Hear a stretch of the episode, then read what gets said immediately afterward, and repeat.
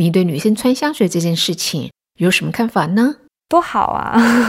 我觉得生活里面是需要一些仪式，让自己的生活更有味道。挑选衣服，挑选自己今天想要的颜色，挑选自己的发色，然后在出门之前给自己选择香水。这些不仅是让生活有趣的事情，而且是让我们的生活给我们提供一种持久的稳定感的那些东西。瞧，我是庄慧佳 e r o n 欢迎您今天收听《Me, Myself and I》的第三集。生活需要仪式感啊！我想大部分的人一定认同作家淡报的看法。这个观点其实也可以延伸到心灵成长的课题上呢。因为在生活中，我们的人生不断的发生转变，而每一次的转变，其实都需要仪式来提醒自己。比如说，成长的仪式，像是离开家啦，还有成年；又比如说，告别的仪式，像是与恋人分手、葬礼；团聚的仪式，像是春节、中秋，还有清明；再比如纪念的仪式哦，像是结婚、生死。这些仪式们其实都在提醒我们，人生的确有一些转变，而从这些转变中，我们学着面对自我，也就是 me, myself and I。哎，你不觉得吗？现在的社会普遍缺乏人生的成长仪式，甚至是心灵蜕变的仪式。很多时候，我们讨厌繁琐的仪式还有程式，很可惜的，也顺带着把许多非常有必要的仪式一并给消灭了。我觉得大茂这个写了美满小说的女生，真的特别的有意思哦。前几天我和蛋豹打了一通电话，我们哦一路从香水聊到她成为女性作家之前，就像 Gabriella 香奈儿、加伯利尔香奈儿还没有成为可可香奈儿之前，是如何培育她小说创作 DNA 的。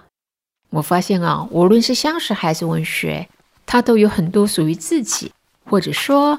属于女性的独特观察。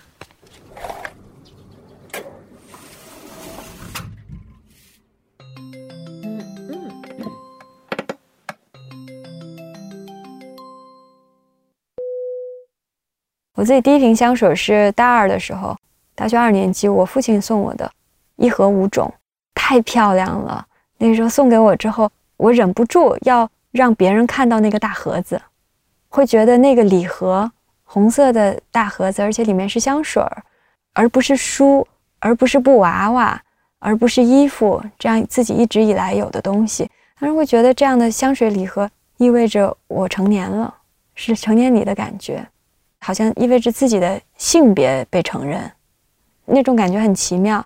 然后我记得那时候是一盒里面有五瓶香水，自己特希望在其中挑出一种成为自己的味道，所以会不断的尝试。然后会看自己在哪一种中间会更舒服，认为把香水旅行的时候也带着喷到枕头上。哇哦，我觉得这个礼物真的很棒耶，可以让你体验一种香气氤氲的成长仪式。而且啊，香水给了你一种自我意识，意识到自己现在是一个独立的实体，把你从少女时代推向了女性时代。不过，中国的香水消费意识抬头，其实也就是这五六年的事了。一般女生买口红的意愿，即使在现在，还是比香水高很多。那蛋豹，你是怎么看待香水，还有中国的香水文化呢？我想分享一点，就是我经历了一个关于气味的文化变迁。我觉得可能是现在非常年轻的朋友不熟悉的。在我小时候，香水在当时社会里面还在一个普及的过程之中。能闻到身上有浓烈、很明显的香水味道的，还是外教。而那个时候，其他喷香水的普通的中国人，寻找的经常是淡香水，就好像淡妆一样，好像最高明的使用方式是让别人感觉不到自己用了它，让别人以为那是自己自然的味道。那现在我觉得完全不一样了，现在大家是借香水来表达自己的性格，表达自己的诉求。香水是对自身的形象设计、对自己性格设计、对自己人生和生活设计的一个部分。慢慢的，香水、发型、妆容、服饰都成为一个人的自然的组成部分。所以，经过这个文化变迁，我觉得非常有意思。是小的时候，其实分辨一个人的气味只有好闻和难闻这样两种。现在我们可以有无穷多种好闻的气味，然后这些好闻的气味都服务于一个人的性格、一个人的诉求、一个人对自我的设计。我觉得这个让我们不仅是我们的形象，而且是我们的人生，而是我们理解他人的方式都变得更丰富多样了。完全赞同啊！香水就是有这样的魔力，可以是一个人的气味 DNA，也是一个拉近人与人之间距离的沟通工具。我喜欢香水。和日后从事香水创意设计的工作，其实啊，和我的母亲有很大的关系呢。她接受传统的日本教育，特别重视仪式感，什么时候该做什么样的事，把生活过得一丝不苟。无论她多忙啊，周一一定在客厅摆上一盆自己的插画作品。我记得小时候唤醒我的气味，不是咖啡，不是茶香，而是母亲的粉子，再加上香水味。她是一个连出门买根葱啊都要穿香水的女生。所以，我从小就有一个很根深蒂固的概念哦，只要是女生就得香香的。那你呢？身为一个女性主义作家，我想你的母亲还有外婆辈的人对你的成长还有创作，应该或多或少都有影响吧？我好奇，当时他们的生活状态和环境是什么？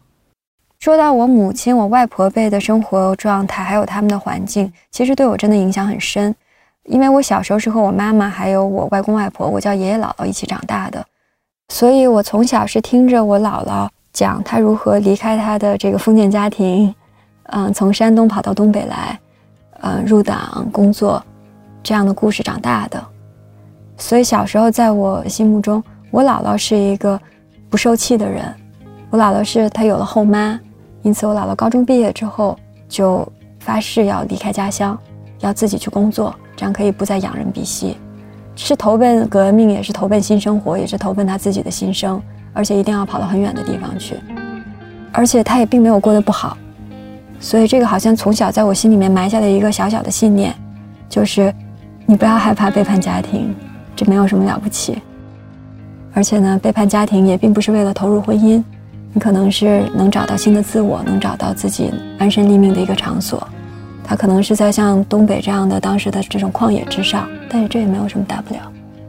我以“淡报”这个笔名发表的第一篇文章，就是非文化评论、非社会评论、非以我本名发表的第一篇文章，就是叫做《放下那块萨其马》，就是写我姥姥的。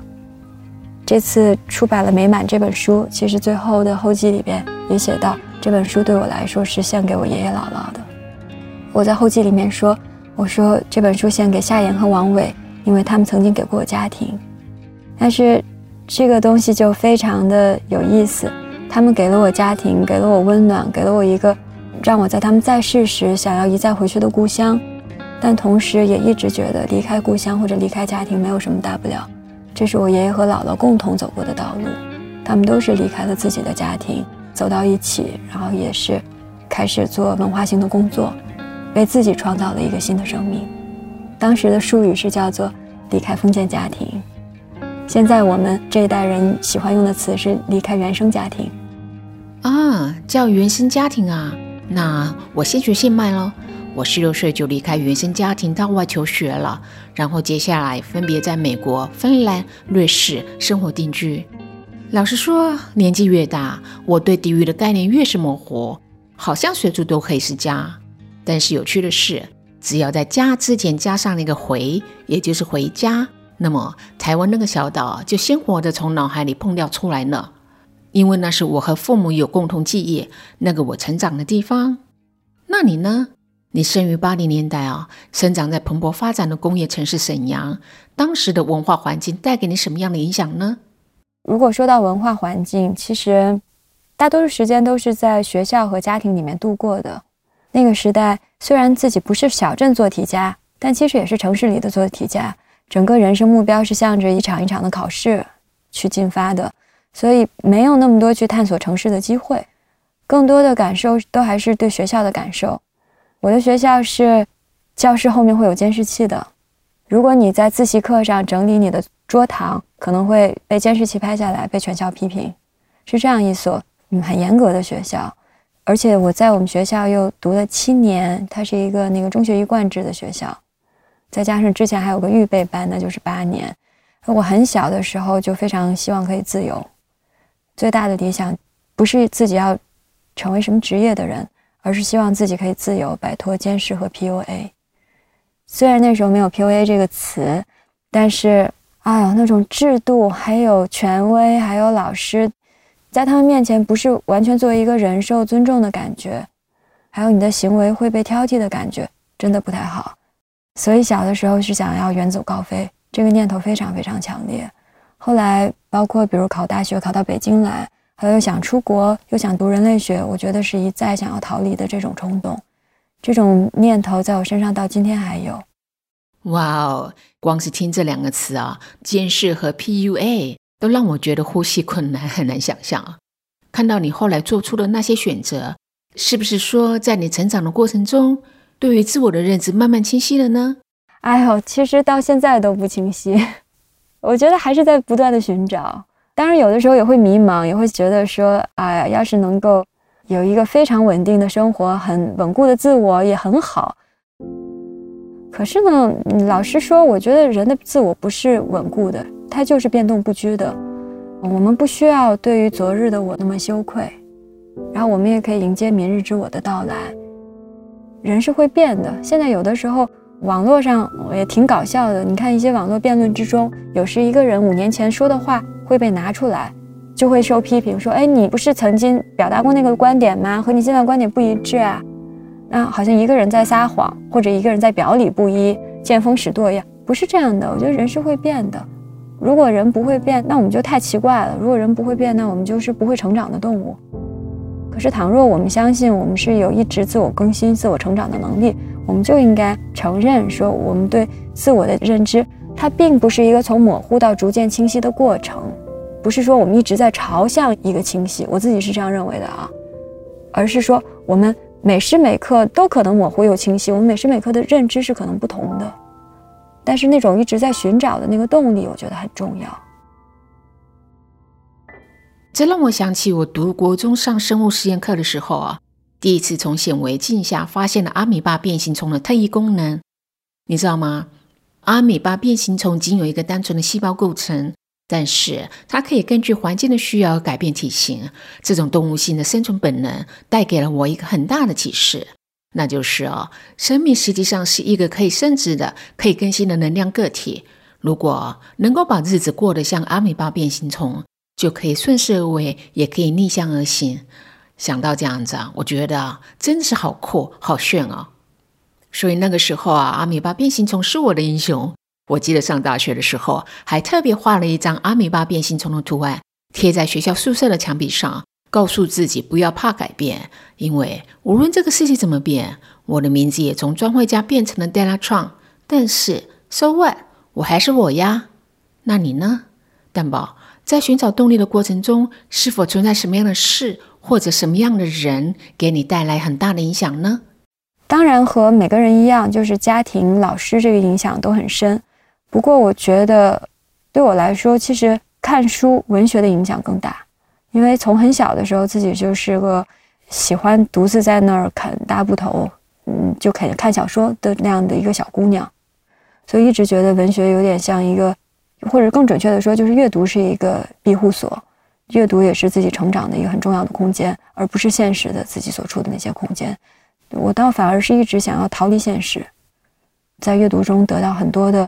滋养和安慰，有时会觉得，嗯，那些人物比我现实里面认识的人物要更真实。所以，这也是你选择写小说而不是鸡汤文体的原因吗？我是发现一个人尝过小说的这种甜头之后，不管自己作为一个厨师，自己的手艺怎么样，尝过了这个甜头，就很难再回到其他的那个道路上。我也不是说以后就不会写其他的文体、其他的形式。但是人写过小说之后，真的很难放弃，就是那种运用想象力的快感，还有你创造出来一个形象之后，为他添枝加叶，让他活起来，又让他活下去，哇，这种愉快简直是无可比拟。比如说，就在上周，我在餐厅吃饭，旁边一对男女，突然我听到他们说这样一句话，这对情侣中的男士说。可是我不能接受我们分手，或者我们老死不相往来，就为的是这么一个破包。在那之前，我觉得他们是一对普普通通的情侣，手还在这个桌子上，双手相握。但是听到他们的这句话，我才意识到他们的故事可能有多么丰富的层次。然后之后呢，再听到他们的每一句只言片语，我就忍不住要往他们的这个故事里边再添枝加叶。然后到我吃完那顿饭的时候，我已经把他们构想成一个天津的男生和一个东北女生之间一个挺丰满的一个恋爱的故事了。写过小说之后，我觉得就是你会忍不住要这样做，所以。我作为一个写作者，也并不是说我觉得自己小说写得有多么棒，然后以后要专注于此，或者我发现自己有哪些优势。实在是小说这个东西，像它自己是一个魔窟，它从地下伸出手来要把你拽进去。然后现在我觉得我是半个身子还在地上，我还想要拽住其他的文体，半个身子在地下，然后被小说牢牢抓住，然后自己的头会不断的向地下看去，这样一个状态。状态式变异呢，是一种存在的表达方式。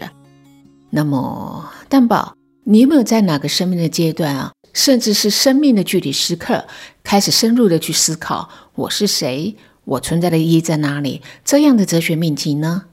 小的时候会经常想，就是为什么要生下我，并不是因为人生痛苦，而是那个时候会开始想，人对自己的生命有没有选择权。这样的问题，所以其实根本上还是一个关于自由的问题。长大之后，我觉得自己在二十七八岁以后吧，会有很多生命事件，让人去考虑说人该如何理解和对待痛苦。为什么会有这样的痛苦？痛苦从何而来？凭什么？为什么是我？那人应当怎样活着？这样的问题，那这个也不是我个人的性格，或者个人遇到了什么特殊的事件。我渐渐发现，像这样的追问。是人过了青春期之后非常容易有的。其实这次《美满》这本小说集里面有不少篇也是在处理如何理解痛苦这个问题。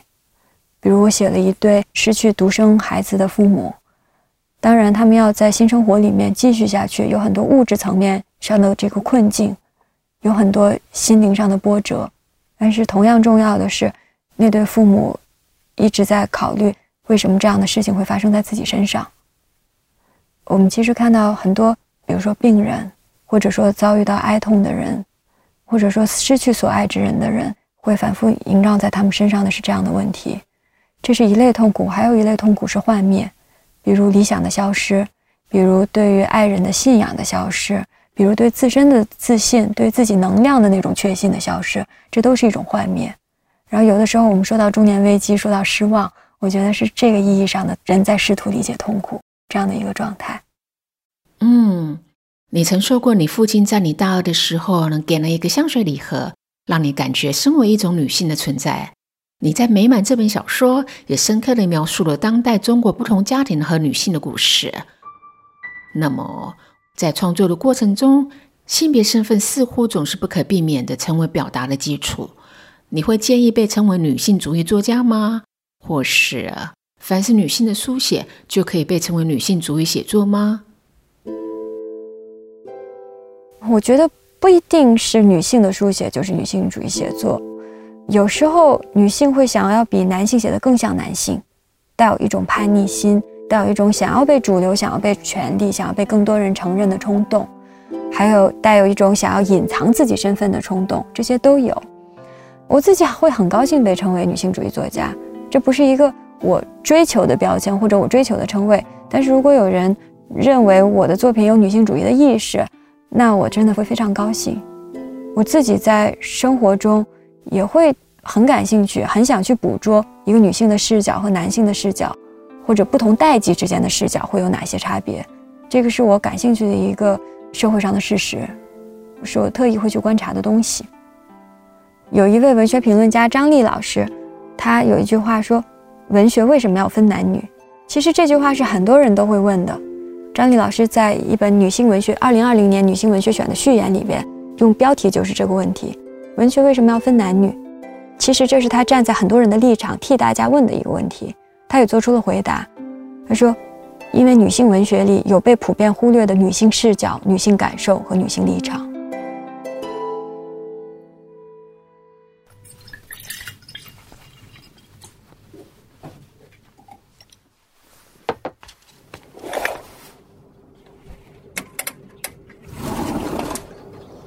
挂了电话之后啊，我回想起淡豹和我提起他书写美满的动机。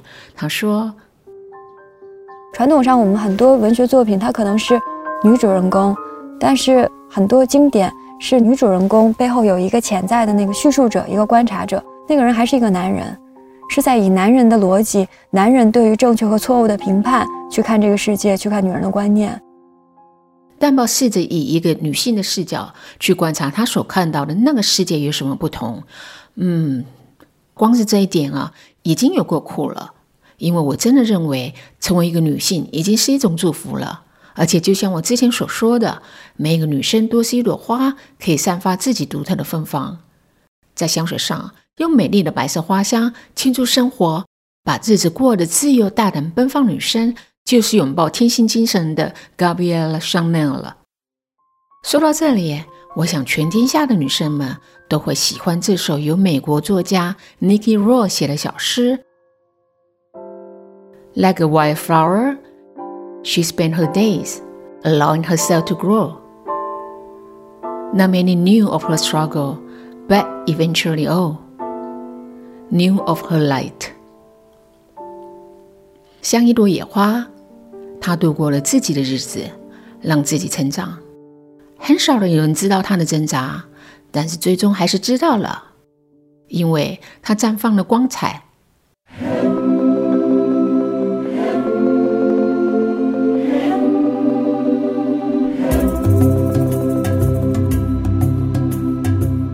无论是 Gabriel 上哪了，陈傻、淡宝，我当然还包括了你。我们成长路啊，总会磕磕绊绊，但是如果你能认真的从生活的仪式感，可能是阅读，可能是音乐，也可能是香水等等等，去仔细感受自己的存在，去体验 me myself and I 的心灵转变，那么现在我可以很郑重的告诉你啊，你就是你，独一无二。